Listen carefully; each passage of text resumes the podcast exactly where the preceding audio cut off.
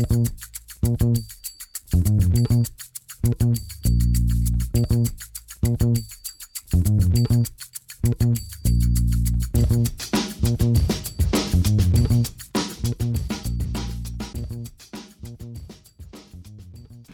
damit hallo und herzlich willkommen zu Football Rausch. Mein Name ist Tim Rausch und an meiner Seite ist wie immer Rahman Robrell. Hallo Rahman. Hallo Tim. Ja, Rahman, ich hoffe, du bist noch nicht im Meer der Tränen versunken, weil die Ravens haushoch verloren haben. Ähm, der siebte Spieltag ist fast durch. Äh, falls ihr es jetzt hier seht, ähm, wir haben die Spätpartie Colts gegen 49ers diesmal nicht dabei. Äh, das hat einfach den Grund, dass wir wie letzte Woche ähm, das Spiel nicht für attraktiv genug halten und ähm, uns in dem Falle dann einfach für den Schlaf wieder entscheiden. Äh, letzte Woche hatten wir es ja auch schon mal. Dann gab es ein bisschen äh, Diskussion ähm, unter der Woche, wer es auf Twitter gelesen hat.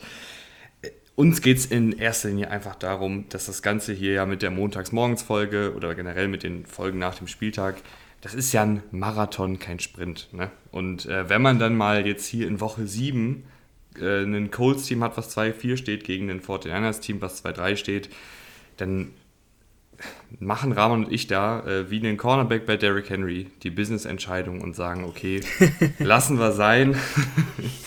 ja, doch, das hat dann nichts ich, mit, dem, mit dem Team zu tun, ähm, sondern das hat, dann, das hat, dann, einfach was damit zu tun, dass das ja hier auch am Ende des Tages ein Hobby ist. Ähm, ihr könnt euch sicher vorstellen, wenn wir hier bis 7 Uhr sitzen, dann muss ich ja noch die Folge schneiden und veröffentlichen und und und und und. Ähm, dann sitzt man hier mal gerne bis halb acht, viertel vor acht und wenn dann um 12 Uhr die Uni wieder losgeht und bei Rahman äh, der, der ganz normale Job losgeht, dann ist es manchmal einfach ganz gut, wenn man mal eine Woche hat, okay, wir nehmen jetzt hier dann halt um zwei auf, kommen dann wahrscheinlich um drei ins Bett und dann hat man noch einen einigermaßen normalen Schlafrhythmus.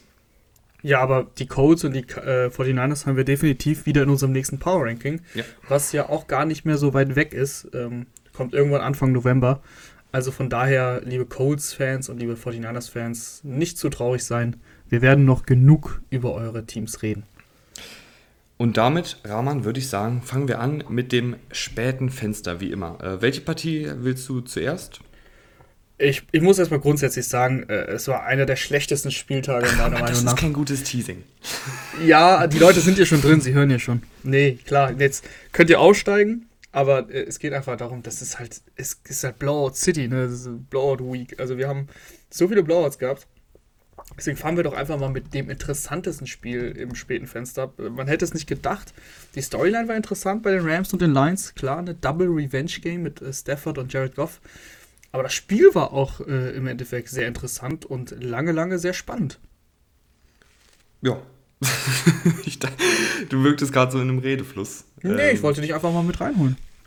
Ich muss sagen, wir, bis auf letzte Woche bei den Lions, die Lions machen Spaß. Stehen 0 und 7 und machen Spaß und ich glaube, das gibt es nicht so oft und das liegt vor allen Dingen an Dan Campbell und seiner, äh, ja, scheiß drauf, wir ziehen hier alle Registerkarten, wir holen jeden Trick aus dem Ärmel ähm, oder jedes Ass aus dem Ärmel und vor allen Dingen jeden, jeden Fake-Punt, den es in Madden gibt, äh, packen wir hier auch mal aus. Also, was hatten wir? Ich glaube, wir hatten zwei Fake-Punts, wir hatten einen Onside-Kick, alles übrigens erfolgreich gewesen. Ähm, und gefühlt hatten wir noch acht andere Sachen, aber die, die Wir hatten noch ein paar, ein. paar Fourth Down Conversions. Genau. Ja, ja. Obwohl das ja, ja, diese Saison, das, das ist diese Saison echt unnormal es hochgegangen. Wird, es ne? wird ja, ja, es war schon letztes Jahr gut, aber es wird immer besser. Äh, also immer aggressiver, sagen wir es mal so. Da gibt es ja die Leute auch noch, immer noch, ähm, die das für nicht so gut halten. Die Zahlen sprechen halt meistens für diese Entscheidung. Aber die sind auch ein, zwei Mal schief gegangen, das muss man auch sagen. Also DeAndre Swift ist dann mal bei Fourth Down gescheitert. Also die Lions hätten das Spiel wirklich ge gewinnen können, weil sie, weil sie wirklich ähm, mutig gecoacht haben und ähm, sich das meistens dann auch ausbezahlt hat. Nur, was mir dann aufgefallen ist, ähm, dennoch waren dann die, die Playcalls, die Playcalls selbst bei den ganz normalen Downs, die waren dann schon sehr konservativ. Ne? Also da hast du eben das, die Szene, die ich eben beschrieben habe mit Swift, hast ein Dritter und eins ähm, und läufst einmal gerade äh, aus durch die Mauer und beziehungsweise in die Mauer und bei vierten und eins machst du halt das gleiche.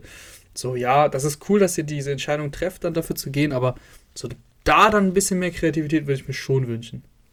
Ja, aber ich habe immer bei den Lions auch so ein bisschen das Gefühl, dass sie äh, die, die Schwächen von Goff echt kaschieren wollen. Also, sie haben zwar diesen, dieses aggressive Mindset, aber ich glaube, gleichzeitig ist ihnen halt auch bewusst, dass Goff jetzt niemand ist, dem du unbedingt 30, 40 Passversuche pro Spiel geben willst. Absolut, ja, ja, nee, das ist schon klar. Ich habe ja auch gar nichts dann gegen den Lauf per se, sondern wie gesagt, wenn du dann zweimal einen Lauf straight down the middle machst bei mhm. dritter und 1 und vierter und 1 und jeweils gestufft wirst, das sieht dann halt am Ende des Tages halt blöd aus. Ähm, dennoch haben die Lions ein wirklich sehr gutes Spiel gemacht. Äh, mich haben sie wirklich begeistert mit, dem, mit den Entscheidungen. Also wie gesagt, diese, diesen Mut, den sie hatten mit dem Onside-Kick und mit dem Fake-Field-Goal und so weiter und so fort. Das kann natürlich auch echt blöd aussehen, ne? wenn du das halt nicht schaffst alles. Dann, dann geht die Partie in die Hose, aber der Kevin ist in die Partie gegangen, hatte vorher gesagt, ey, wir müssen zwei bis drei Possessions klauen, sozusagen, ähm, damit wir irgendwie hier eine Chance haben. Und das haben sie gemacht und sie hatten eine Chance. Im Endeffekt ist es dann nicht aufgegangen, weil die Rams auch einfach ein sehr gutes Footballteam sind. Und Cooper Cup haben.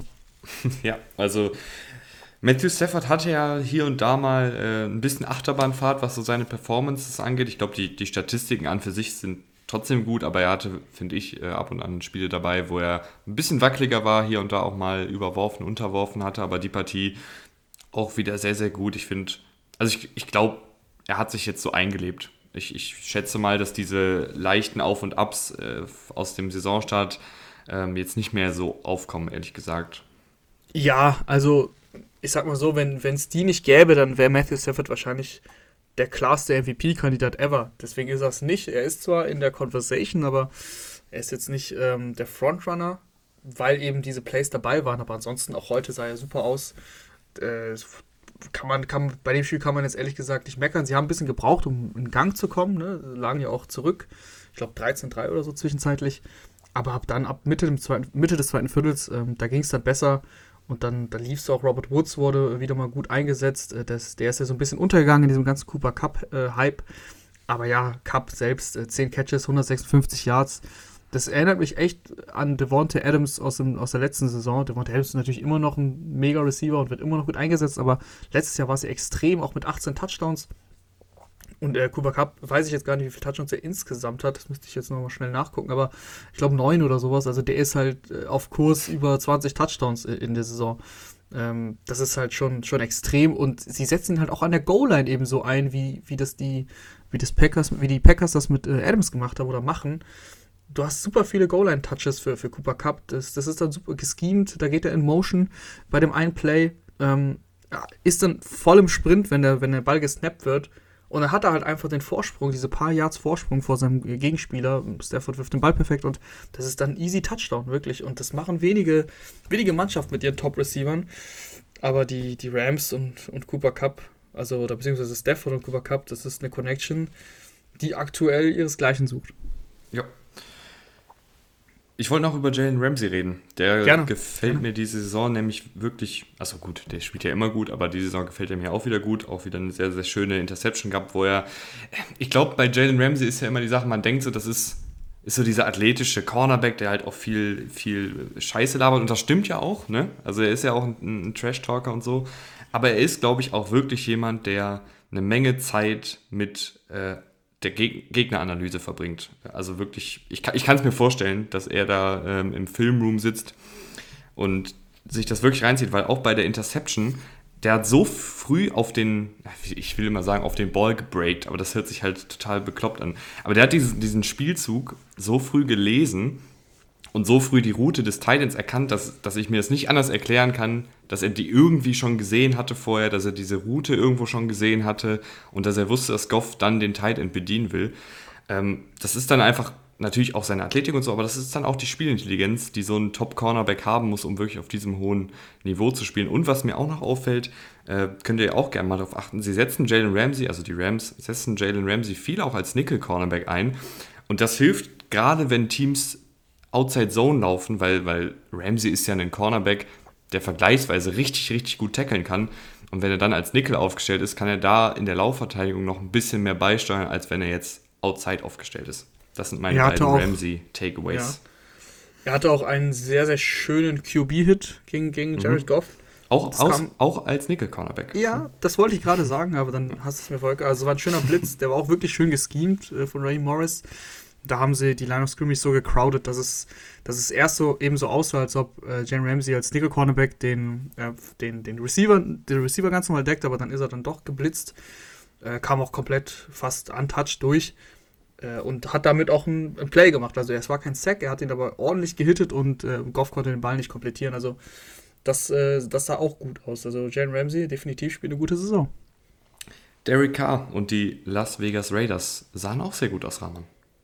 Absolut. Also John Gruden ist weg. Zwei Spiele, zwei Siege und ähm, beide überzeugend. Also wirklich gegen die Eagles heute 33-22 und da sind die Eagles im letzten Viertel noch zurückgekommen. Das war ein ganz klarer Blowout eigentlich.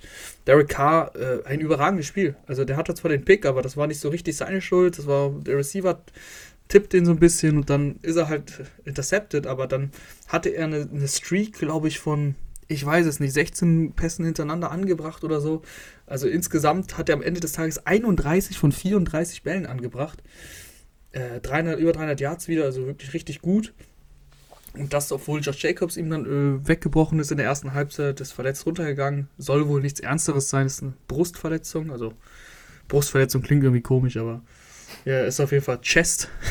das habe ich nur gelesen. Ähm, Kenny Drake hat dann den Job übernommen, was er auch eigentlich ganz okay gemacht hat. Und ansonsten, die, die, die Raiders waren halt einfach so zwei, drei Stufen besser als die Eagles. Also K konnte machen, was er wollte, wie gesagt. Das Laufspiel war okay, nicht mehr, nicht weniger, aber die, die Raiders haben halt auch ganz gut verteidigt gegen, gegen, gegen Jalen Hurts, der, ja, es ist schwierig, irgendwie Jalen Hurts so richtig, so richtig zu bewerten. Die Zahlen sehen am Ende des Tages dann wieder gar nicht so schlecht aus, ne? Kein Pick gehabt. Aber, aber ein Fumble in der, in der Red Zone, das, das kostet dich natürlich auch Punkte. Da weiß man aber auch nicht so richtig, auf wessen Kappe das ging. Das sah einfach ja, irgendwie komplett wild aus. Genau, es sah, es sah komplett wild aus. Es war auch komplett wild. Aber mit, am Ende des Tages ist mir das auch zu wenig von, von Hertz. Also, er wirkt über, über Teile des Spiels okay, aber über Teile des Spiels finde ich auch total verloren. Und in dieser Zeit geht das Spiel, rutscht, also gleitet das Spiel den, den Eagles ja komplett aus den Händen. Sie haben ja geführt sogar 7-0 und äh, dann gehst du halt aus dem zweiten und dritten Viertel mit 30 zu 0, also 0 zu 30 raus. Ja, dann, dann bringt es dir auch nichts mehr, dass du den Garbage-Hurts auspackst und dann noch ein paar Plays machst. Mhm. Auf Raiders Seite äh, Foster Moreau hat gespielt für, für Darren Waller, der verletzt war. Und Foster Moreau, ich weiß nicht, ob wir es in der Division Preview gesagt hatten vor der Saison, aber Foster Moreau hat mir schon immer gut gefallen in seiner limitierten Rolle. Ich weiß, hört sich jetzt immer sehr, sehr schlau an, ne, wenn, wenn Foster Moreau dann auch gut spielt, zu sagen, ja, wir hatten den schon lang, längst auf dem Zettel, aber Foster Moreau hat mir schon immer gefallen in seiner limitierten Rolle. Also ich, ich würde mir tatsächlich jetzt wünschen, weil man jetzt ja auch gesehen hat, okay, als Starter kann der auch liefern, der ist ein guter Route Runner, der hat sichere Hände dass wir vielleicht noch ein paar mehr Two-Tight-End-Sets sehen, also zwei Titans auf dem Feld, Waller und Moreau. Ich glaube, das ist einfach nochmal so eine weitere Möglichkeit, wie diese Raiders-Offensive noch ein bisschen besser werden kann. Und Rahman ja, defensiv. Ja. Mhm. Oder mhm. wolltest du was sagen? Nee, ich wollte nur bestätigen, aber wir können auch gerne über diese Defensive reden, weil das ist dieses Jahr richtig gut. Ich weiß nicht, was, was sie äh, Max Crosby und ja, Yannick Ngakwe gegeben haben. Also wirklich. Also gerade, gerade Crosby, auch dieses mhm. Play, dieser Quarterback-Sneak, den er gerochen hat und perfektes Timing à la Troy Palomalu ähm, darüber gejumpt ist und, und äh, ja, Jalen Hurts gestufft hat. Also das ist äh, und, und das ist halt ein Defensive End, ne? Der hat aber die mega Athletik und die zeigt er dann auch, ähm, auch wenn er jetzt äh, auf dem Statsheet kein Sack hat. Allein das Play war, war Gold wert. Und ja, Yannick Ngokwe, ähm, der geht da meistens in dem Hype bisschen unter. Aber äh, der hat jetzt auch ein gutes Spiel gemacht und der macht schon die, die ganze Saison über wirklich gute Sachen. Äh, zwei Sacks sogar gehabt, ähm, zwei Passes defended. Also, das ist, das ist auch echt richtig gut. Ja, bei Max Crosby war ja immer die Sache, also vor zwei Jahren hatte er in seiner Rookie-Saison, ich glaube, irgendwie zehn Sacks oder so, aber vergleichsweise wenig Pressures. Und Pressures sind ja immer so ein Indiz dafür, äh, wie gut ein Passwasher ist. Und dieses Jahr hat er unfassbar viele Pressures, aber vergleichsweise wenig Sex. Ist aber einfach ein deutlich besserer Passwasher als in seiner Rookie-Saison. Und er ist ja auf Kurs, sorry, dass ich da mhm. reingereiche, er ist ja auf Kurs, äh, einen absoluten Rekord aufzustellen. Also, wenn er so weitermacht, wie er jetzt bisher gespielt hat, hat er über 120 Pressures, glaube ich. Und ähm, der Rekord ist, glaube ich, bei 95 oder sowas. Mhm. Und Rahman, was ich auch finde, bei, bei drittem und lang, ne? also wenn es eine klare Passing-Situation ist, der Quarterback Five-Step äh, Dropback oder Seven-Step Dropback macht, also wirklich ein Stück dann auch hinten nach hinten in der Pocket gehen muss, dann sind Yannick Ngakwe und Max Crosby richtig, richtig schwierige äh, Edge-Rusher zum Blocken, weil sie halt so unfassbar schnell sind und der Winkel dann natürlich für die Offensive Tackles enorm schwierig ist, wenn der Quarterback auch noch weit nach hinten geht. Also Dritter und Lang gegen die Raiders ist, ist ziemlich, ziemlich schwierig. Aber auch äh, First and Ten dieses Jahr, weil Max Crosby eine sehr, sehr gute Saison spielt. Ja, haben die Raiders schon gegen die Chiefs gespielt? Nee, oder? Nee. Uiuiui. Ui, ui. Böses, Aber. Wo, wo, wo wir gerade bei Defensive Line sind, Rahman, ganz kurz noch zu den Eagles. Ich bin ein bisschen, ich weiß nicht, woran es liegt, aber ich finde die Eagles Defensive Line, die ist so mahüma hot. Also entweder die spielen alle wirklich auf einem sehr, sehr hohen Niveau. Fletcher Cox, ähm, Sweat, Barnett, die, die generieren Hargrave. Druck. Mhm. Ja, Hargrave. Oder es ist dann so eine Woche wie diese Woche, wo dann irgendwie nichts kommt. Also da fehlt mir auch total die Konstanz in diesem Eagles-Team. Generell auf Quarterback, in der Defensive Line, in der Secondary. Irgendwie ist dieses ganze Team, ich weiß nicht, das ist so inkonstant. Das ist immer ein, ein neues Eagles-Team jede Woche. Ja, es ist aber auch schwierig, finde ich, ähm, diese Konstanz von der Defensive Line so ein bisschen zu vorauszusetzen oder zu erwarten. Diese Spiele hast du, finde ich mal, äh, gerade eben defensiv. Wenn du, wenn die Offensive Line einen guten Tag erwischt, das sind ja immer mehrere Faktoren. Derek Carson, Quarterback zum Beispiel, der sehr schnell meistens den Ball wirft ähm, und, und selten, eher selten gesackt wird. Ähm, deswegen finde ich das jetzt äh, ein bisschen schwierig. Die Eagles, das, die sind im Endeffekt das Team, was wir auch so ein bisschen vorher so erwartet haben. Also in, in, in, in, Teilen jung und unerfahren. Das fängt dann beim Quarterback an und geht dann bei den Receivern weiter. Äh, Running Backs auch. Miles Sanders hat sich sogar auch verletzt. Weiß nicht, was, was da genau ist, aber vielleicht verpasst er auch ein paar Spiele. Aber da hast du eben auch diese erfahrenen Defensivspieler zwar, aber das, die, die sind halt teilweise auch schon über dem Zenit hinaus. Ähm, das, das ist so ein bisschen, und dann Verletzungen kommen noch dazu. Also Brandon Graham fällt ja schon jetzt länger aus und wird auch die ganze Saison ausfallen. Ja, das ist, im Endeffekt sind die Eagles äh, eigentlich im Umbruch und da kann man nicht zu viel erwarten, finde ich. Zwei späte Partien gab es noch, die äh, relativ schnell entschieden waren. Äh, Arizona Cardinals gegen Houston Texans. Die Cardinals gewinnen 31 zu 5. Äh, das Einzige, was hier zählt, ist, das war ein Scorigami. Dieses Ergebnis gab es in der NFL noch nicht. Das ist das Tollste, was ich äh, rausziehen kann aus diesem Spiel. Das andere, ähm, das sind halt, ja, die spielen halt zwei verschiedene Sportarten momentan, so wie, so wie sie aufgestellt sind äh, vom, vom Personal. Murray hat nicht mal das Mega-Spiel gemacht, hatte seinen, seinen Pick, wie, wie wir ihn schon häufig gesehen haben, über die Mitte des Feldes überworfen und dann wurde er intercepted, aber ansonsten sehr unspektakulär. Die Cardinals haben echt ein bisschen gebraucht, um reinzukommen, ähnlich wie die Rams. Aber die, die, die Texans hatten offensiv ja nie was zu melden. Also kein Laufspiel, äh, also kein Laufspiel vorhanden, passt. Bills hat irgendwie 135 Passing Yards, also das, das, das war halt klar, dass die Cardinals dann irgendwann anfangen zu scoren und da können die Texans halt nicht mithalten. Ja. Also ich weiß jetzt nicht, was ich noch groß sagen soll. Äh, mir, ge mir gefällt das, äh, die Cardinals, aber das ist jetzt ja auch nichts Neues. Ähm, selbst ein AJ Green, selbst ein, äh, ja nee, selbst ein Rondell Moore hört sich komisch an, weil das ist ja ein Rookie. Aber was ich sagen will, mir gefällt, dass die Cardinals Offensive sehr, sehr variabel aufgestellt ist. Also ich finde, du hast nicht nur dieses, was über Teile des letzten Jahres, finde ich, der Fall war, ähm, so Murray, mach mal und wirf irgendwie auf Hopkins, sondern du hast dieses Jahr ein funktionierendes Laufspiel mit James Conner und Chase Edmonds, obwohl ich da übrigens Edmonds mal deutlich mehr Laufversuche geben würde. Äh, hallo, hast du die Stats offen? Ja, das waren aber viele Läufe gegen Ende der Partie. Naja, aber das ist ja eigentlich sonst äh, Connor-Territory. Und Edmonds hatte letztes Spiel, glaube ich, vier Läufe und Connor irgendwie 16. Und da habe ich das auch angesprochen, dass ich das, ähm, ja, dass das einfach nicht, nicht sein darf, dass, dass Connor irgendwie viermal so viele Läufe hat. Und jetzt, siehe da, Chase Edmonds 15 Rushes, Connor 10. Ja, vielleicht habe ich auch noch die Fantasy-Brille auf. Ja, vielleicht hast du nur die Fantasy-Brille auf, aber ich meine, genau, also da bin ich sehr, sehr positiv überrascht und sowas erhoffe ich mir, dass, dass eben Connor die harten Yards erläuft und sonst aber Edmonds da das mhm. Backfield in der Hand hat. Ja gut, dann, dann ruder ich da ein Stück zurück, aber ähm, mir, was ich eigentlich sagen will, ist, dass diese Offensive deutlich variabler ist als letztes Jahr, dass du mal einen AJ Green bedienen kannst. Du machst mit Rondell Moore, finde ich, sehr, sehr viele verschiedene Sachen, die mir gefallen. Also du hast ihn im Backfield, du hast ihn ständig in Motion. Er läuft auch mal eine tiefe Route und fängt da einen Pass, er fängt mal einen Screen-Pass hier und da, läuft auch mal den Ball selber. Ähm, dann hast du Christian Kirk, der seine Rolle spielt. Du hast Zach Ertz, der, der mhm. wirklich ein gutes Debüt hingelegt hat und ich glaube auch, nochmal so eine weitere sichere Anspielstation über die Mitte des Feldes sein kann. Und so hast du einfach eine deutlich schwerer auszurechnende Offensive als über Teile des letzten Jahres, wo es halt eher so die Murray-Hopkins-Show war und sonst nichts. Absolut. Gehen wir rüber zu den Bucks, würde ich sagen. Gehen wir rüber. Weil das war, wie gesagt, bei den, bei den Cardinals, aber auch, auch bei den Bucks äh, jeweils, ja, das war jeweils kein Contest eigentlich. Die Bucks haben in der ersten Halbzeit alleine, glaube ich, drei oder vier Turnover provoziert, hatten ein, immer ein Shortfield. Also es ist halt das eine, dass du diese Bugs Offense stoppen musst und was das andere, dass du, dass du jedes Mal denen halt ein Shortfield gibst, weil, weil die Defensive Line, die Offensive Line, also die Defensive Line der Buccaneers, hat die Offensive Line der Bears komplett dominiert. Ähm, Justin Fields hatte, wie viele Fumbles hatte er im Endeffekt? Zwei oder drei? Drei, drei Fumbles, drei Interceptions ja. glaube ich. Drei Fumbles, zwei Lost. Ähm, und ja, drei Interceptions, aber mal abgesehen von Interceptions, also so viel Druck, wie er da bekommen hat, äh, jedes Mal eben den Ball rausgeschlagen.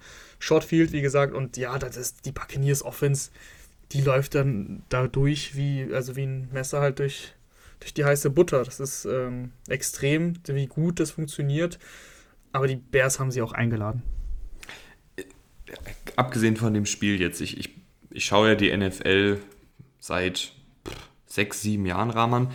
Ähm, und Brady spielt ja, wie wir alle wissen, schon sehr, sehr lange. Deswegen ist so eine Aussage, finde ich, immer ein bisschen schwierig, gerade von jemandem, der jetzt Brady nicht komplett verfolgt hat äh, durch seine Karriere. Natürlich hat man die alten Highlights gesehen, aber ist natürlich dann auch nochmal ein Unterschied, ob man jedes Spiel sieht, jeden Snap.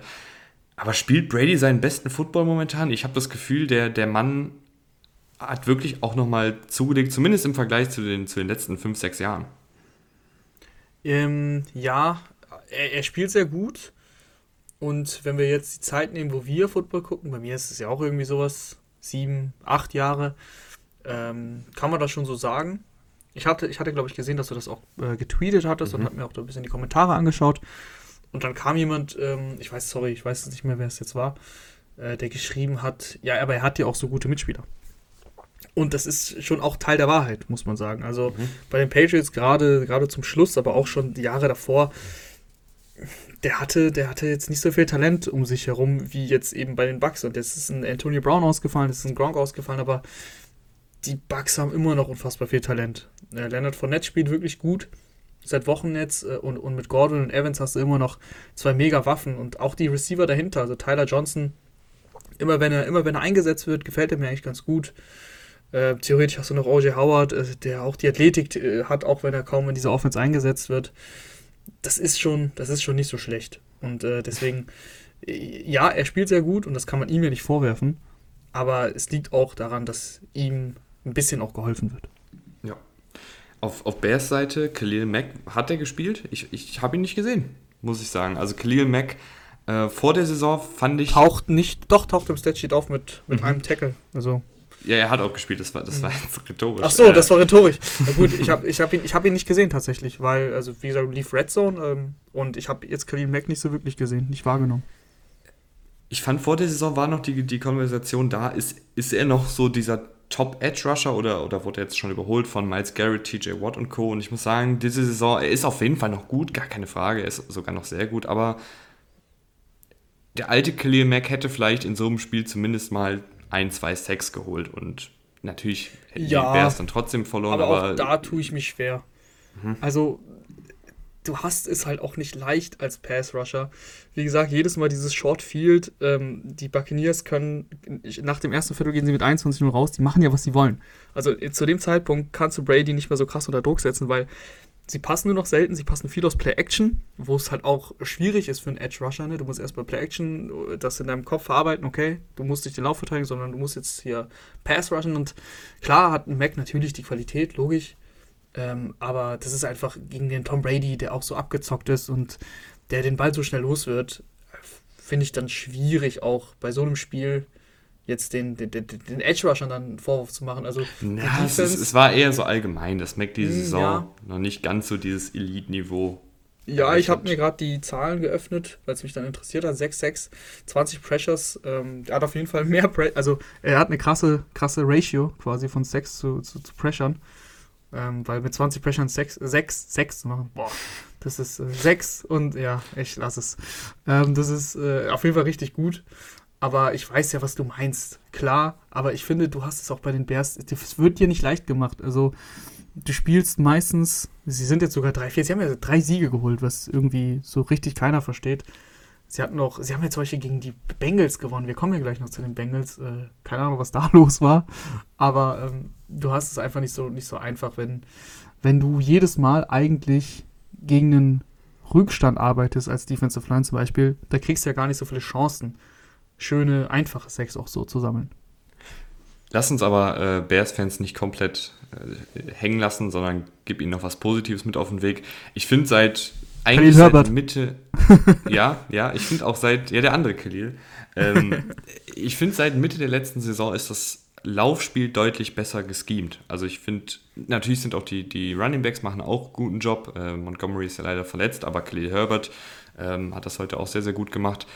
Ich finde aber auch die, die Art und Weise, wie sie das Scheme ähm, verschiedene Lauf, äh, wie soll ich das sagen, ähm, verschiedene Laufspielzüge, also du hast nicht nur stumpf geradeaus, sondern du hast Outside Zone, du hast mal Inside Zone, mal ein Tossplay, mal ein Reverse, also das ist wirklich sehr, sehr viel Verschiedenes, was die Defensiven auf Trab hält, vor allen Dingen die, die Laufverteidigung eben auf Trab hält. Und ich finde, das macht Matt Nagy gut, das Laufspiel-Scheme. Also vielleicht ein Running Back Coach nächstes Jahr. Also Khalil Herbert hat äh, ganz genau 100 Yards gemacht und ich kann diesen Stat jetzt nicht bestätigt hier durchgeben. Aber ich bin mir relativ sicher, dass es das das ganze letzte Jahr nicht gab. Das letzte Mal 2020, der Elvin Cook. Äh, 2020, dann gab es das doch letztes Jahr. Mhm. Aber ich weiß nicht, wann war das Spiel gegen die Vikings, wie auch immer. Aber es gab es auf jeden Fall sehr, sehr selten in den letzten zwei Jahren, weil die Bucks ja wirklich ja jeden Running Back eigentlich komplett aus dem Spiel nehmen und das Laufspiel eigentlich nicht existent ist, egal wer da spielt. Aber ähm, dann mit, mit Delvin Cook, glaube ich, tatsächlich einmal in den letzten anderthalb Jahren. Deswegen Hut ab, Hut ab an Khalil Herbert und wenn Montgomery zurückkommt, also das ist ein guter One-Two-Punch dann. Rahman, wir gehen rüber zu den 19 Uhr Spielen, vorher aber noch ganz flink in die Werbung. Bis gleich. Egal, ob ihr euch bei Lieferando eine Pizza bestellt, bei Nike das Trikot eures Lieblingsspielers holt oder eine neue Playstation bei Saturn ordert. Mit MyWorld kriegt ihr bei jedem Einkauf Geld zurück, also Cashback, und könnt es euch auf euer Konto auszahlen lassen. Obendrauf sammelt ihr noch Treuepunkte. Das Ganze ist komplett kostenlos. Link dazu ist unten in der Beschreibung. Und wie meine Oma schon sagte, wer den Cent nicht ehrt, der die Millionen nicht wert. Und jetzt weiterhin viel Spaß mit der Folge. Und da sind wir wieder. Wie gesagt, wenn ihr uns unterstützen wollt, schaut gerne mal unten in die Beschreibung. Und Rahman, willst du direkt die Ravens aus dem, aus ja, dem Weg haben? Ja, können wir gerne machen. Was soll man zu diesem Spiel sagen? Also eigentlich war es lange spannend. Das ist äh, dann das Endergebnis ist krass, 17 zu 41. Aber ich muss sagen, also offensiv kann ich jetzt äh, gar nicht so viel kritisieren. Was mich, äh, ja, es hat mich nicht mehr so krass erschrocken, weil die Ravens hatten diesen Outlier mit dem, mit dem Chargers-Spiel. Da hat alles geklappt, aber insgesamt finde ich schon das ganze Jahr über die Defense einfach nicht gut. Sie ist nicht gut. Also, wenn man sich die Spiele anguckt, wenn man sich die Plays anguckt, sie sind bei Third Down nicht gut. Ähm, sie sind äh, einfach auch gegen den Pass wirklich schlecht. Und das haben die Bengals halt einfach gnadenlos aufgedeckt. Und sie tackeln teilweise auch einfach nicht gut. Also, das muss man auch sagen. Das Jam der Jamar, Jamar Chase Touchdown das, das darf nicht passieren. Das muss eine 10 Yard Completion sein und Ende der Geschichte. Dann ist es halt ein, keine Ahnung, was war's? 70, 80, 82 Yard mhm. Touchdown. Ähm, du kannst, es kann nicht sein, dass, dass CJ Usoma dich downfield äh, für 55 Yards schlägt. Das, das geht nicht. CJ Usoma ist, spielt eine gute Saison, aber es ist CJ Usoma. Also ihr wisst, ihr wisst Bescheid. Das wissen auch die Bengals-Fans, aber äh, es freut mich für euch, dass ihr anscheinend jetzt wirklich einen Tight End gefunden habt der, der auch im Passing-Game ein bisschen was macht. Und ähm, ja, Samaje Pirine darfst du auch nicht für 46 Yards durchbrechen lassen, wenn du weißt, dass ein Lauf kommt, wenn du in Rückstand liegst. Also, das waren wirklich viele Sachen, die mir nicht, die mir einfach wirklich nicht gefallen haben, die einfach schlecht waren. Und ähm, ja, dann, dann da kann Lamar halt machen, was er will. Ne? Ähm, 12 Carries, 88 Yards, 257 äh, durch die, durch die Luft. Äh, das war okay, das war, das war kein schlechtes Spiel, aber zu viele, zu viele Fehler der Defense und in der Offense hast du dann auch im entscheidenden Moment Fehler gemacht. Wenn ich an die Holding-Strafe denke von äh, Alejandro Villanueva, wo Lamar, glaube ich, einen 20-Yard-Lauf rausholt. kommt eine Holdingstrafe, gehst zurück und dann scheiterst du bei Fourth Down und dann war das Spiel auch vorbei, da lagen sie mit 10 Punkten zurück. Es sind, es sind viele Sachen im Endeffekt. Ähm, da kann man jetzt nicht eine Sache rausziehen, aber die Defense, äh, die, das ist für mich im Endeffekt so die, die, die Kernessenz aus diesem Spiel. Äh, die bereitet mir schon echt Bauchschmerzen. Und so mit dieser Defense, äh, also ich weiß es, also ich will es nicht mal, es ist für mich nicht mal eine Overreaction, weil es, ich mache das nicht nur anhand dieses Spiels aus, sondern du kannst hier zurückgehen. Du hast gegen die Raiders nicht gut verteidigt. Du hast, äh, was, was, haben wir noch alles gehabt? Gegen die Chiefs hast du nicht gut verteidigt. Gut, das sind die Chiefs, aber na, bekanntlich kann man die auch bei weniger Punkten halten. ähm, du hast, äh, ich, ich habe jetzt nicht alle Spiele im Kopf, aber es waren wirklich, eine, gegen die Colts hast du auch wirklich nicht gut verteidigt, über, über weite Strecken des Spiels. Also es waren wirklich mehr als dieses eine Spiel und das ist äh, im Endeffekt kann Lamar nicht das ganze Team alleine tragen. Also wenn er jetzt auch noch die Defense tragen muss, das geht nicht. Das ist zu viel. Und ähm, auf der anderen Seite, ich sag, du wirst jetzt noch genug zu den Bengals sagen, aber wirklich Chapeau, Hut ab. Äh, super Spiel. Also bis auf diesen einen Pick von, von Joe Burrow, der dann halt einfach ein 50-50-Ding war, den dann Marlon, Marlon Humphrey abfängt. Ein, ein super Spiel, also in jeglicher Hinsicht bei Third Down gut gewesen. Immer wenn, immer wenn ich Hoffnung hatte, dass wir jetzt ein wir, in Anführungsstrichen, also dass die Ravens einen Third Down Stop machen. Ähm, ja, hat, hat Joe Burrow entweder Higgins gefunden oder Jamar Chase oder meinetwegen sogar Tyler Boyd. Also Respekt, das war ein Statement-Sieg. Ja, äh, definitiv. Ich finde, bei den Ravens, die Offensive Line macht mir da auch Bauchschmerzen. Also es, Sam Hubbard, Trey Hendrickson und Larry Ogunjobi bei den Bengals, alle drei über sieben Pressures. Lamar Jackson sehr, sehr oft unter Druck. Und das, das wäre jetzt noch mein. Und jetzt noch in der Defensive bei den Ravens. Äh, Marlon Humphrey, ein guter Cornerback, aber in dem Spiel einfach, ja, nicht, sah einfach nicht gut aus. Über 200 Yards in seiner Deckung zugelassen, weil Jamar Chase wirklich eine absolute geisteskranke Saison spielt. Also man kann es wirklich nicht mehr anders sagen. Ähm, nicht nur, dass er dieses krasse Deep Threat ist und diese tiefe Anschlussstation für Joe Burrow, sondern eben auch kurze Anspielstationen, Yards auf eigene Faust kreieren. Gut, Rahman, du hast gerade schon richtig gesagt, das Tackling saß auch nicht, aber es ist ja trotzdem dann eine Fähigkeit, auch ähm, absolut, absolut. mal einen Schultertackle zu brechen, ähm, mal einen Verteidiger abzuschütteln. Also Jamar Chase wirklich ein, kann man fast schon nach Woche 7 sagen, ein, ein kompletter Receiver und dieses Jahr auf jeden Fall Top 5 Receiver vielleicht sogar. Ja, da müsste man jetzt äh, nochmal ein bisschen genauer in die Analyse gehen. Ähm, das, das, aber ja, es, es fühlt sich so an. Und, und das ist halt auch, also er, er ist ein Rookie, ne? Das, mhm. Und ich will jetzt gar nicht, ich, ich traue mich gar nicht, die Preseason-Diskussion anzustoßen, aber es ist einfach beeindruckend und man kann auf jeden Fall sagen, der absolut klare Frontrunner für Rookie of the Year, also Offensive Rookie of the Year, mm, das ist schon extrem beeindruckend. Ich fand ja sonst äh, immer war er für mich bisher in dieser Saison schon dieses klare Deep Threat, aber heute hat er wirklich nochmal ganz klar gezeigt, okay, er, er, ist mehr als das. Weil heute hat er wirklich, äh, klar, das eine Play waren halt 82 Yards, äh, die, er, die er eben mit einem kurzen Pass äh, gemacht hat, aber es waren auch andere Plays, wo er wirklich ordentlich Yards äh, after the catch gesammelt hat. Und was ich meine, also man, Stats lügen manchmal. Und Stats, ihr könnt auf Statsheet schauen und könnt schauen, okay, Jamal Chase bisher Yards after the catch so, so eine gewisse Zahl, eine gute Zahl. Aber ich, finde, ich, ich find, es ist ein Unterschied, ob du diese 50-Yard-Bombe fängst, weil du den Cornerback dann geschlagen hast und dann noch die 30 letzten Yards in die Endzone läufst. Also weißt du, was ich meine? Da ist ja nichts mhm. mehr, was er machen muss. Er ist ja schon durch. Aber heute hat er das halt nicht so gemacht, sondern heute hat er wirklich diese Bälle gefangen und dann Gegenverteidiger, die abgeschüttelt, Tackles gebrochen und so weiter und so fort. Das fand ich war heute nochmal extremer. Und ja, also äh, aktuell brandheiß und wie du gesagt hast, äh, ein sehr kompletter Receiver. Ja, und die Bengals-Defensive insgesamt auch schon seit einigen Wochen sehr, sehr solide. Also mhm. nichts unfassbar Spektakuläres. Heute war es über Teile schon spektakulär, gerade der Pass Rush. Aber die haben einfach viele ähm, also gerade in der Defensive Line haben sie, finde ich, viele Spieler, die da irgendwie was beistellen. Sie haben jetzt nicht den einen Superstar, der, der alles alleine macht, sondern du hast einen Trey Hendrickson, das ist dein, dein bestbezahlter Pass-Rusher, der wirklich auch eine sehr, sehr gute Saison spielt und ich würde sagen, der beste Defensive Line ist bei den Bengals. Aber du hast eben auch einen Sam Hubbard, du hast einen Larry Ogunjobi, du hast einen BJ Hill von den Giants vor ein paar Wochen bekommen für deinen Backup Center. DJ Reader. Der, der auch sein, sein Ding macht. Ja, DJ Reader. Ich glaube, einer heißt äh, Tupor oder sowas, aber ich, ich weiß den Vornamen leider nicht. Aber auf jeden Fall, was ich damit sagen will, du hast, und du hast noch Cam Sample, den Rookie, du hast super viele Defensive Liner, die werden ständig durchgetauscht, die sind alle frisch. Und das ist gerade, wenn es halt dann mal eine, eine, lange Partie wird, wo die gegnerische Offensive zum Beispiel viel auf dem Feld steht, ist es halt Gold wert, wenn du da irgendwie sechs, sieben Defensive Liner hast, die alle spielen können und die alle auch Druck generieren können.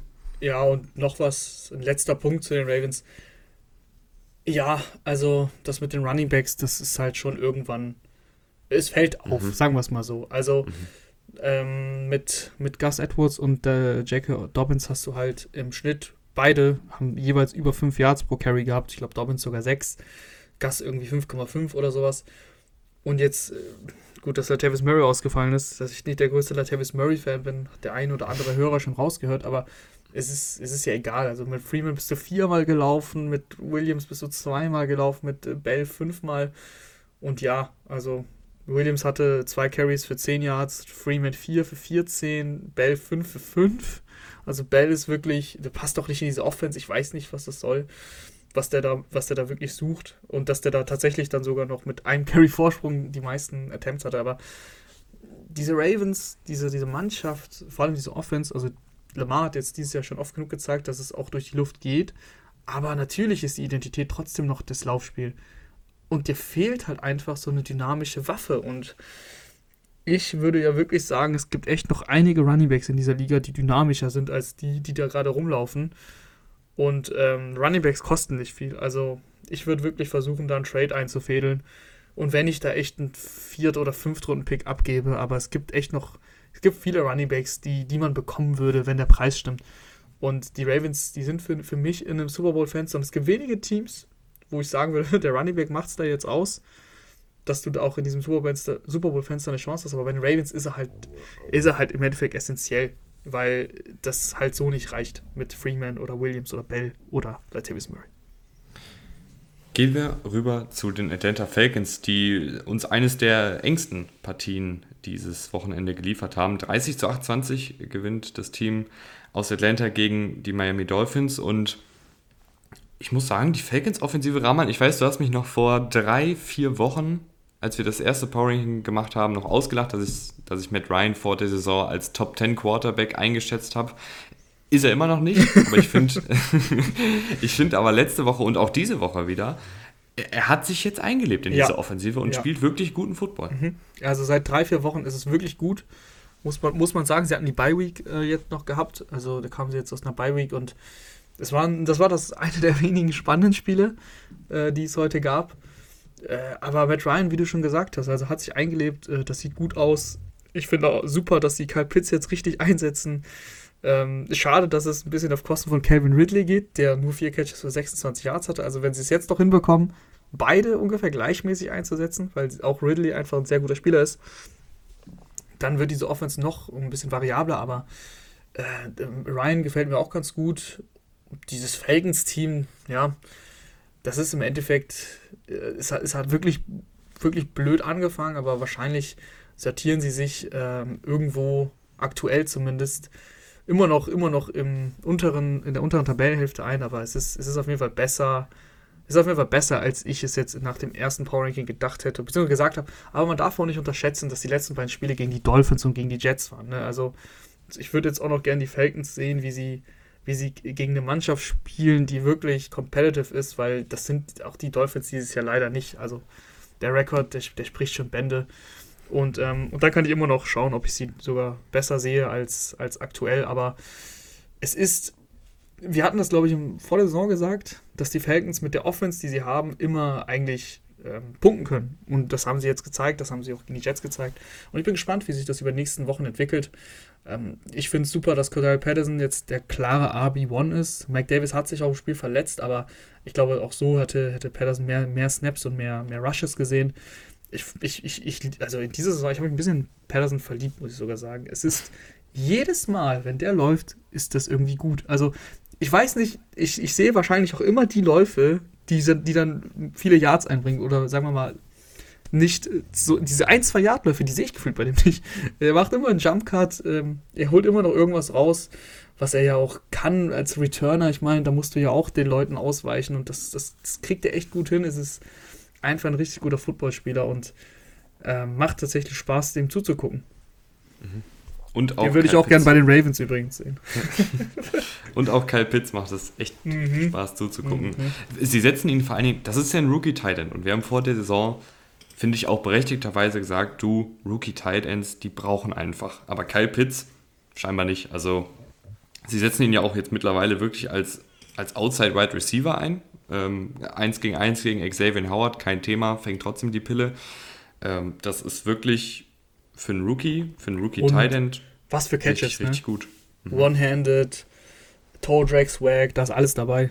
Also sieben Catches, 163 Yards gehabt und auch Big, Big Catches gehabt. Er hat den, den Drive, den sie dann brauchten, bei Rückstand, weil die Dolphins haben sich ja gut zurückgekämpft. Ne? Das haben wir, wir haben jetzt noch wenig über, das, über den Spielverlauf geredet. Also die Dolphins lagen, glaube ich, mit zwei Touchdowns zurück, haben sich aber gut zurückgekämpft und sind in Führung gegangen. Dann hatten die Falcons halt den Ball und dann hat halt ähm, Kyle Pitts diesen, ich weiß gar nicht, was es war, 39 Yards war sein längster Catch, ich glaube, es war der. Da hat er diesen 39 Yard Catch gemacht und äh, outside aufgestellt auch, den, den Cornerback geschlagen und dadurch waren sie dann in Fico Range. Und dann konnten sie die Zeit runterlaufen und dann mit ablaufender Uhr eben dieses Fico kicken. Und auch vor der Halbzeit hatte er diesen One-Handed Catch. Also jedes Mal, wenn sie wirklich dann klar passen mussten und ihn brauchten, da war er auf spektakuläre Art und Weise da. Auf der anderen Seite, äh, wir haben noch nicht viel über die Dolphins geredet. Tua, Tango Bailoa, zwei Interceptions waren nicht gut, die waren dreckig. Aber auf der anderen Seite, finde ich, hat er auch einiges Kleines, Gutes gezeigt. Inneren James äh, Winston hat er ausgepackt. Ja, Vier Touchdowns, zwei Interceptions. Ich finde, er hat jetzt die letzten zwei Wochen, also diese Woche und letzte Woche, mehr Gutes gezeigt als vorher. Natürlich hat er auch wieder diese Woche seine zwei Interceptions gehabt und er hat auch immer noch diese leichte Angewohnheit, sehr, sehr konservativ zu passen. Also die durchschnittliche Tagetiefe ist da nicht sonderlich tief. Aber ich finde ihn trotzdem, er ist jetzt, finde ich, nicht so das Hauptproblem. Also ich würde jetzt nicht sagen, die Dolphins sind schlecht, weil Tour schlecht ist. Nein, auf also, keinen Fall. Also Tour finde ich auch insgesamt war es ein solides Spiel. Äh, Fehler waren dabei, das ist klar, wenn du, wenn du zwei Interceptions auch hast. Aber die Dolphins haben ein ganz, ganz, also das ist so ein strukturelles Problem. Die leisten sich wirklich teilweise auch unnötige Strafen. Äh, die Offensive Line, die, wir wiederholen uns, die ist einfach nicht gut. Die ist äh, nicht nur nicht gut, die ist schlecht. Äh, das Laufspiel war ja sogar noch okay.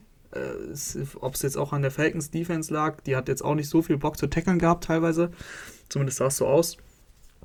Ähm, also, das, das, das für mich ist das Problem eigentlich viel mehr, dass du, dass du das Playcalling irgendwie teilweise sehr, sehr unkreativ ist und einmal ist es mir aufgefallen, da haben sie eine Read-Option gehabt für Tour und die ist so ein bisschen ins Nichts geführt. Also meistens kennt man das ja mit Read-Options. Du hast die Option und du, du hast schon von der, sagen wir mal, okay, ich, ich, ich mache es jetzt bildlich, okay, ihr müsst euch das jetzt vorstellen. Du hast den Quarterback in der, in der Shotgun, dein Running Back hast du auf deiner rechten Seite. So, das heißt, du stehst in der Mitte, der, der Running Back steht rechts. Du machst die Read Option der Running Back würde ja dann von rechts nach links laufen. Oder du behältst den Ball und läufst selber nach rechts. Und meistens kommt dann ein Tight End um die Ecke, der für dich auch vorblocken würde als, äh, als für, der, für den Quarterback. Und die, die haben diese Read Option gelaufen und da war aber niemand. Und da frage ich mich halt, wenn, ist, ist, es das, wo dann Tour so mehr oder weniger hinter dem Running Back ja, hinterhergelaufen ja, ist? genau das Play ja. meine ich. Genau das Play meine ich. Also, da, da, das, da, das sieht so kopflos aus. Und, und was ist denn da designt gewesen? Also, was ist das für ein Play für einen Quarterback, wo er dann hinter seinem Running Back herläuft und dann nach drei Yards, glaube ich, slidet? Äh, ja, okay, cooles Play, Bro, aber was, was wolltest du denn jetzt eigentlich? Also, was wolltet ihr machen? Und das ist so ein bisschen mein Problem bei den Dolphins. Du hattest auch bei dem Touchdown, bei dem ersten Touchdown, hattest du du hattest danach einmal, dass sie bei Third Down einfach eine Fade werfen und so nach dem Motto, ja, vielleicht klappt's, vielleicht klappt's auch nicht. Schauen wir mal, hm, eine bessere Idee als eine Fade haben wir jetzt aber nicht bei Dritter und Drei. Das ist einfach, das fehlt mir. Das, das Konzept fehlt mir. Mhm. Ja, viel mehr kann ich dazu nicht sagen. ja, viel mehr gibt es auch nicht zu sagen. Das, das bringt eigentlich auf den Punkt. Ähm, wir haben noch vier Partien, die alle sehr, sehr eindeutig waren und nicht sonderlich spannend. Deswegen kurzer Two-Minute-Drill, äh, ein Takeaway zu jeder Partie. Wir fangen an bei den Packers, die 24 zu 10 gegen das Washington Football Team gewinnen. Rahman. Ähm, ich fand eigentlich ein ganz interessantes Spiel. Die Washington hat ganz gut mitgehalten.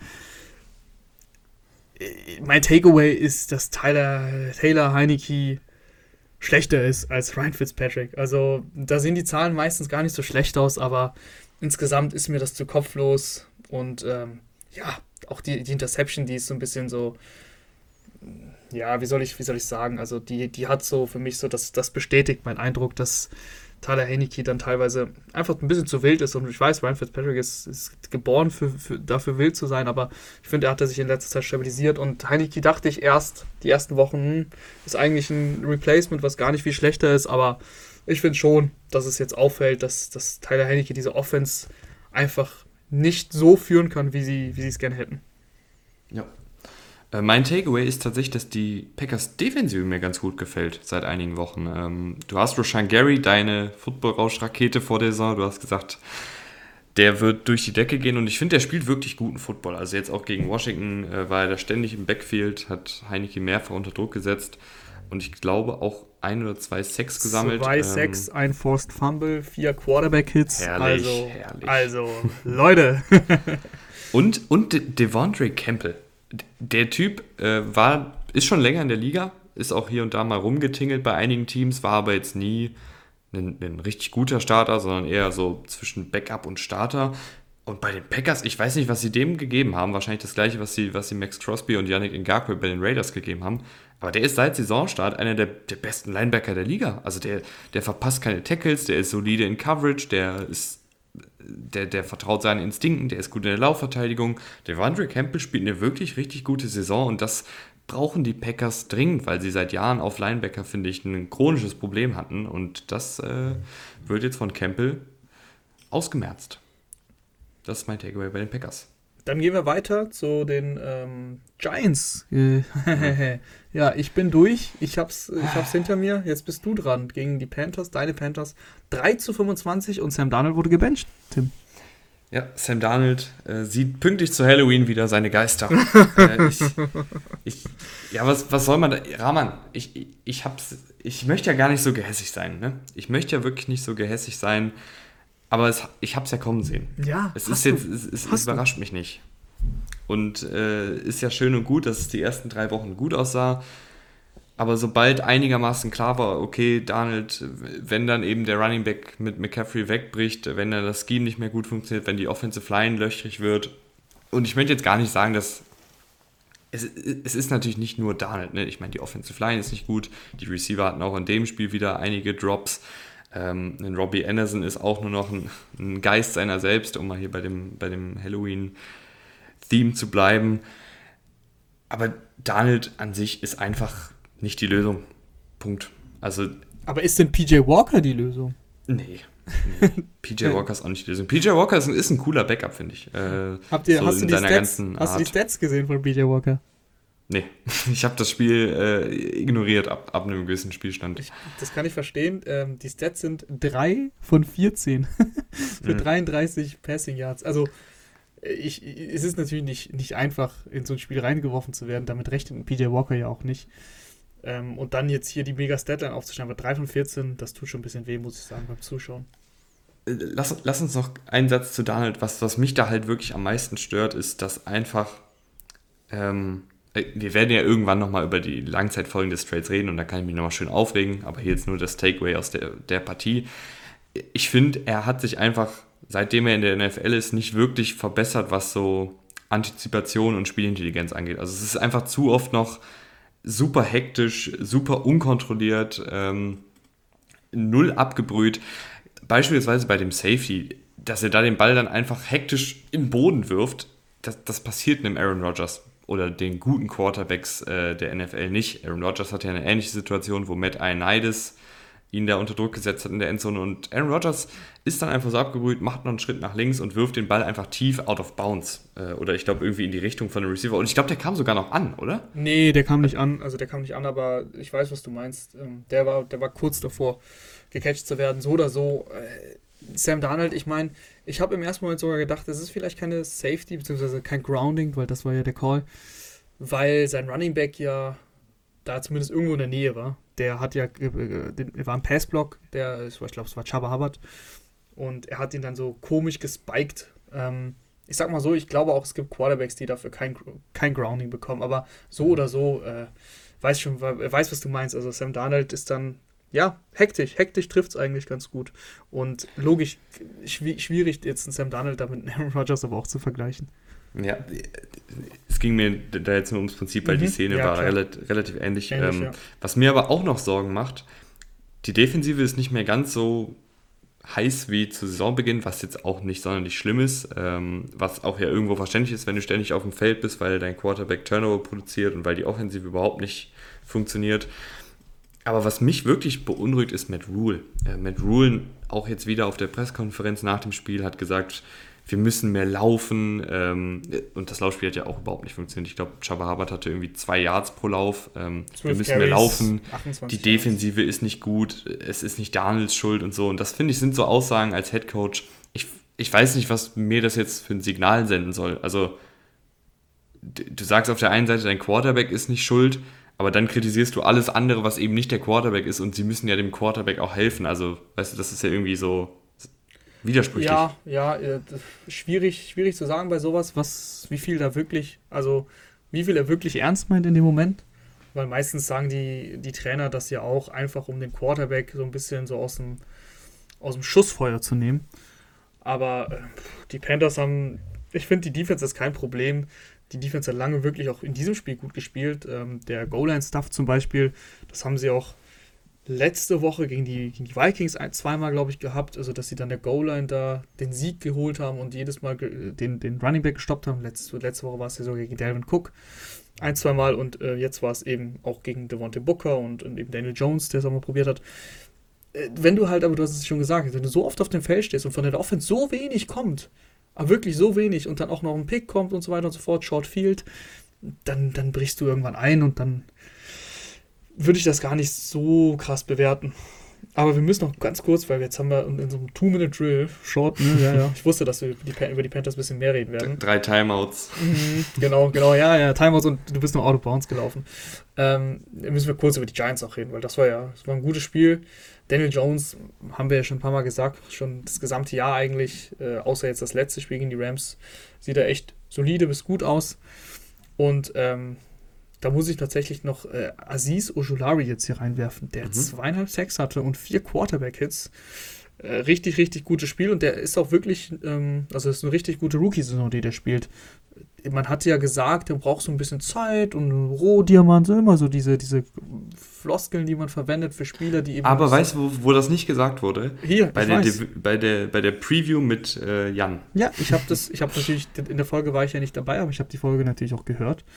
Und äh, das weiß ich deswegen auch. Aber ich wollte es trotzdem nochmal anmerken. Also Aziz Ojolari, äh, der Pass-Rusher, macht wirklich einen guten Job da in dieser, in dieser Defense. Die Giants-Defense hatte ich ja sowieso ein bisschen höher eigentlich auf, auf dem, in der, in dem Ranking jetzt allgemein, als sie bisher aufgetreten ist insgesamt. Aber heute war das wirklich ein, wirklich ein starker Auftritt. Mhm. Rundum hat mir das auch gut gefallen. Die beiden letzten Partien, die können wir jetzt wirklich im, im, im fast schon im One-Minute-Drill machen. Ja, also, wobei. Also, obwohl ja, über Mahomes müssen wir ja, auch ein bisschen sprechen. Den, ja. den heben wir uns auf. Okay. Aber New England Patriots gegen Jets. Oh, also. ja, was soll ich da sagen? Äh, fällt mir da überhaupt ein Takeaway ein? Leider, leider hat sich Zach Wilson verletzt und damit äh, ist, dieses, ist dieses Team wirklich in jeglicher Hinsicht in, uninteressant.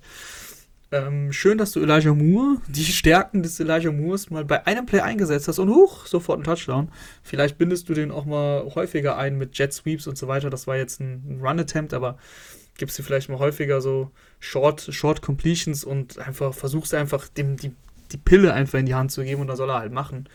Hm, ich glaube, das das, das kann ganz gut werden. Und äh, bei den Patriots ja, das ist, glaube ich, so, dass, also in der Höhe natürlich schon extrem krass, 54 Punkte. Aber dass sie, dass sie so Teams wie die Jets so weghauen, das ähm, überrascht mich nicht an sich. Also grundsätzlich, das Patriots-Team kann gegen die guten Teams mithalten und gegen die schlechten ähm, ist sie halt eigentlich, sie ist ja, ist es ja ein gut gecoachtes Team und da ist sie dann, da kann sie schon zeigen, dass, dass sie klar besser sind. Das Laufspiel ist mittlerweile seit zwei, drei Wochen wieder, wieder da. Sie ist, es war ja wirklich schlimm in den ersten Wochen ähm, was die O-Line da fabriziert hat im Laufblocking. hat sich verbessert und ja, dann, dann machst du die, die Jets halt weg, ne? Mhm. Ja, Mac Jones weiterhin super solide. Also eher schon gut, ähm, finde ich, wie er auch die Bälle verteilt. Mhm. Steht ruhig in der Pocket. Und das war ja auch so ein Takeaway von uns ähm, bei der Draft-Analyse. Mac Jones hat vielleicht nicht das, das, allerhöchste Potenzial, aber ist einfach bereit, schon äh, ab Woche 1 zu starten. Und das ist, zeigt er hier ja, sehr, sehr gut. Es wäre natürlich super interessant.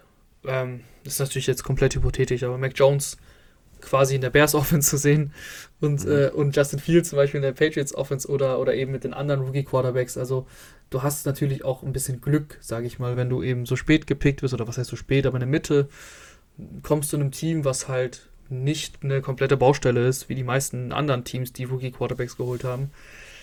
Ja, da, da hast du es auf jeden Fall gut, sage ich mal.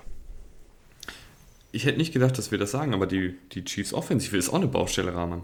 Ja, die Chiefs Offensive ist, ist eine Baustelle. Ähm, Travis Kelsey ist nicht fit. Das hat man jetzt schon ein paar Mal gesehen in den letzten Wochen. Auch dieses Mal ist er ein, zwei Mal rausgegangen. Terry Hill ist auch dauernd auf dem Injury Report. Und die Chiefs kriegen das, glaube ich, sie kriegen es nicht gelöst, dass jetzt die ganzen Mannschaften gegen die Chiefs eben diese, diese Coverage spielen, Bend, But Don't Break. Also meistens eben zwei Safeties tief und ja, dann macht mal. Aber was die Chiefs machen, ist äh, Fehler. Einfach nur Fehler pro pro produzieren. Äh, Patrick Mahomes ist, ist immer noch. Also alles, was sonst immer geklappt hat, klappt halt nicht mehr. Also das, die Interception war wieder ein Tip-Pass. Ähm, teilweise in der Pocket wirkt er auf mich auch extrem hektisch. Alles, wie gesagt, was ich meine, ist, sonst hat es geklappt, dass er da noch irgendwie rausgescrambled ist, aber dieses, dieses Jahr klappt das alles nicht mehr.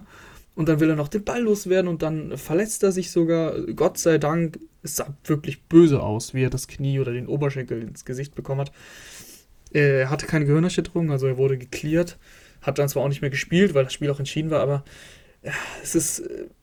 Die Chiefs, die sonst so rund aussehende Chiefs Offense, sieht unrund aus. Du hast gerade schon die Bend but don't break Defensive angesprochen. Die Titans haben bei 30 Dropbacks von Mahomes nur ein einziges Mal geblitzt. Also wirklich dieses klassische, wir schicken einfach vier Passwasher auf Mahomes oder weniger und spielen Coverage. Ähm, das scheint jetzt so ein neues Erfolgsrezept ja. zu sein. Mahomes muss halt dann in, in kleineren Schritten äh, Richtung Endzone, weil die, die Defensiven momentan einfach sehr, sehr tief stehen gegen die Chiefs und das Laufspiel der Chiefs auch nicht gut funktioniert. Deswegen muss einfach viel Kurzpassspiel und da unterlaufen jetzt auch echt unnormal viele Fehler. Also ja. es, ist, es ist auch nicht normal, wie viel Pech die Chiefs in dem Falle haben. Aber die Offensive Line, ich habe vor der Saison, oder nee, nicht vor der Saison, aber vor dem ersten Spiel ja mal Orlando Brown nochmal kurz angesprochen, weil er halt aus diesem Baltimore-Scheme kommt, wo er viel nach vorne blockt. Jetzt muss er mehr die klassischen Dropbacks von Mahomes blocken und nach hinten arbeiten und er ist halt einfach nicht der agilste. Ähm, und er hat wirklich Schwierigkeiten, aber auch die ganze Offensive Line äh, hatte jetzt gegen ja. die Titans Schwierigkeiten.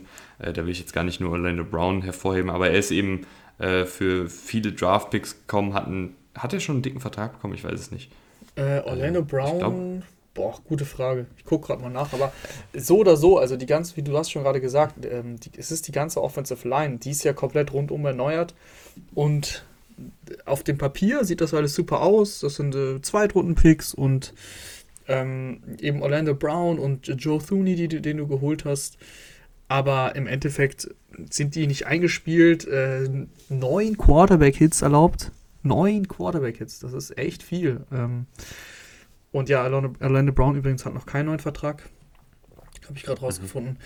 Das ist in, in, der, in der Summe dann einfach für Mahomes zu viel, dass er, dass er da ähnlich wie jetzt dieses Spiel, also ähm, Lamar machen musste, zu viel, was er halt rausholen muss. Weil aus dem vom Laufspiel kommt nicht viel. Äh, Clyde ist ja verletzt und mit, mit Daryl Williams, ich meine, der hatte jetzt auch nur fünf Rushes, weil sie so, so krass in Rückstand waren die ganze Zeit, aber das war auch letztes Spiel, was sie ja, glaube ich, äh, gegen die gegen Washington 31-13 gewonnen mhm. hatten da hatte Williams dann nach 20 Attempts auch nur 60 Yards. Also das vom Laufspiel kommt nichts und dann muss Mahomes alles wieder selber machen und da will er zu viel und dann hat er auch noch Pech. Äh, einfach, einfach schwierig. Und ich, ich habe auch das Gefühl, eben mit dieser, mit dieser Band But Don't Break Defense gegen Hill, äh, und, und, und Kelsey, dass, dass auch die seit Wochen einfach nicht mehr diese, diese, diese, diese ähm, Deadlines haben, die sie sonst haben. Also das letzte Mal, wo Hill, glaube ich, so krass äh, eskaliert ist, war gegen die Eagles. Das ist jetzt auch schon wieder drei Wochen her. Und, und wie gesagt, Kelsey ist eigentlich schon das ganze Jahr so ein bisschen. Äh, so sieben Catches, 65 Yards. Ne? Das ist jetzt nichts Schlechtes, aber wir sind einfach andere Sachen gewöhnt. Mhm. Äh, irgendwie glaube ich aber trotzdem noch, dass sie das, das rumdrehen werden. Ich weiß nicht, vielleicht bin ich da jetzt auch ich zu muss sagen, optimistisch, ich bin jetzt wirklich, ich, ich glaube irgendwie dran. Nach dieser Woche bin ich das erste Mal, dass ich sage, ich werde langsam skeptisch. Weil ich habe es eben mhm. kurz angedeutet, die, die Raiders, die ja in der Division sind, die ja auch noch zweimal kommen, mit dem Pass Rush gegen diese O-Line. Puh, also schwierig. Aber lass uns noch ganz kurz über die, über die Titans reden, die mhm. jetzt gegen die Bills gewonnen haben. Die haben gegen die Chiefs gewonnen. Und gegen die Chiefs haben sie jetzt wirklich auch dominiert. Äh, Derrick Henry, kein, kein Rushing-Touchdown, aber ein Passing-Touchdown. Also, äh, ich habe äh, aus Witz eben, mit, als ich äh, Red Zone geguckt habe, mit den Kumpels auch gesagt, die Titans laufen die Running Back Option halt eben anders, ne? Der, da entscheidet sich Derrick Henry halt bei einem Laufspielzug, oh, ich passe doch. Nee, war natürlich ein Trickspielzug, aber so oder so, ähm, es ist äh, erschreckend, dass die Titans mit einem schlechten Spiel von Henry, der nur drei Yards pro Laufattempt hatte, was wirklich nicht gut ist, äh, so, so krass dominiert haben. Ryan Tannehill hat, hat gut gespielt, bis auf, den, bis auf den einen Pick, der echt ein bisschen unnötig war. Ähm, da hat er, ich glaube, da hat er einfach den jemanden unterworfen, ich weiß gar nicht mehr, wer es war. Aber ansonsten echt gut gespielt. Äh, AJ Brown hat er sehr gut eingesetzt, der endlich mal wieder richtig fit wirkte. Aber mehr, viel mehr war es eigentlich gar nicht, was sie brauchten. Also sonst Julio zwei Catches und sonst hatte Josh Reynolds noch drei, aber mehr Catches hatte dann eben nur AJ Brown. Ist, es, ist das jetzt so ein bisschen, hm, wie soll ich sagen, ist das jetzt so ein bisschen, sehen die Titans gerade zu gut aus oder sind sie wirklich so gut? Irgendwie werde ich trotzdem nicht richtig warm mit den Titans. Ich weiß nicht warum. ja, das ich ist ja, ich mag die Titans ja. Das ist eine berechtigte Frage. Aber so richtig so richtig, dass ich, dass ich jetzt glaube, die Titans sind jetzt hier irgendwie ein Top 5 Team, weiß ich nicht. Weiß ich nicht. Ich ja, gut, nicht. gut, Top 5 äh, wäre natürlich auch eine Ansage. Ähm, so oder so, ich, ich glaube, die Titans, die sind ein bisschen holprig gestartet. Das war ja auch die Niederlage am ersten Spieltag, dann die klare Niederlage gegen die Cardinals, die ja jetzt 7-0 stehen. Äh, aber, aber insgesamt bewegen sich die Titans, glaube ich, auch so ähnlich, wie, wie wir es wie es eben, bei welchem Team war es denn?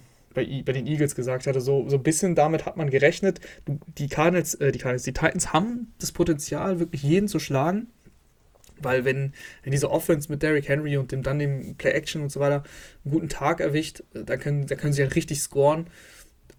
Dass die Defense die Chiefs so rausnimmt, äh, das ist schon wirklich sehr überraschend und normalerweise nicht der Fall. Aber die Titans können halt auch wirklich mal richtig, richtig, ja, dreckig aussehen, wenn, wenn dann mhm. das Laufspiel nicht funktioniert und du dann plötzlich gegen die Jets verlierst, was sie auch schon gezeigt haben. Also, das ist so, so ein bisschen für mich so ein Boom-or-Bust-Team, wo du, wo du jegliche Richtung erwischen kannst. Äh, meistens, also sie werden auf jeden Fall einen positiven Rekord haben und diese, diese Division gewinnen, das ist auch klar. Aber ähm, ich weiß, was du meinst, wenn du sagst, du wirst nicht so richtig warm mit denen. Aber Tennel spielt, finde ich, weiterhin einfach guten Football, muss man auch ab und an sagen. Hat sich, äh, hat sich echt da etabliert. Ist zwar immer ja. viel viel Derrick Henry ähm, und es ist jetzt auch nichts Neues, dass, dass Tannehill guten Football spielt, aber auch heute wieder, du hast es gesagt, bis auf den einen äh, Fehler, jetzt will ich gerade sagen, fehlerfrei, aber er hat ja einen Fehler gemacht. ähm, bis auf den einen Fehler sah er, finde ich, auch wieder sehr, sehr gut aus und ähm, wenn diese Offensive klickt, gerade über das Play-Action-Passspiel äh, dann auf AJ Brown und hoffentlich auch mal wieder mehr auf Julio Jones, der ja auch leider wieder ähm, mit Verletzungen äh, zu kämpfen hat, dann ist diese Titans-Offensive auch gut, dann ist sie sogar sehr gut. Äh, und dann werde ich vielleicht dann auch noch einen Ticken wärmer mit, der, mit dem ganzen Titans-Team. Weißt du, womit ich jetzt gleich richtig warm werde? Mit der Bettdecke. Mit der Bettdecke. Wir haben alle Spiele durch. Ähm, ja, hat mich gefreut, wie immer. Und hast du nicht sogar gesagt, dass wir eventuell noch nächste Woche was haben? Soll ich, sollen wir ein bisschen teasen oder, oder sollen wir es lassen? Diese Woche, oder was meinst du? Ja, wir haben am Thursday Night, haben wir vielleicht, ein, vielleicht haben wir was für euch. Ich weiß es noch nicht. Genau. Vielleicht. Vielleicht. wir wissen es halt wirklich noch nicht. nee, das ist, das, ist nämlich, das ist nämlich gutes Teasing. Jetzt wissen die Leute nicht, was kommt. und eventuell kommt nichts, dann, dann sind sie sauer auf uns, aber vielleicht kommt was. Vielleicht kommt was. Wir müssen schauen, äh, wie es zeitlich hinhaut, aber es spielen ja die Cardinals gegen die Packers. Es ist äh, endlich mal ein gutes Thursday Night Game. Also, es lohnt sich auf jeden Fall, äh, uns zu folgen auf Spotify und Instagram und uns allen Football-Fans da draußen weiterzuempfehlen. Das habe ich jetzt irgendwie in den letzten Folgen nicht mehr. Ja, deswegen sagen wir das Folgen jetzt. nicht mehr so die Werbetrommel gerührt. Deswegen sagen wir das jetzt, weil auf den Plattformen könnt ihr dann verfolgen, ob auch eine neue Folge kommt. Und vielleicht kommt ihr was. Man weiß es ja nicht. Jetzt kommt äh, der, das Outro wir verabschieden uns. Bis zum nächsten denne. Mal. Ciao, ciao. Tschüss.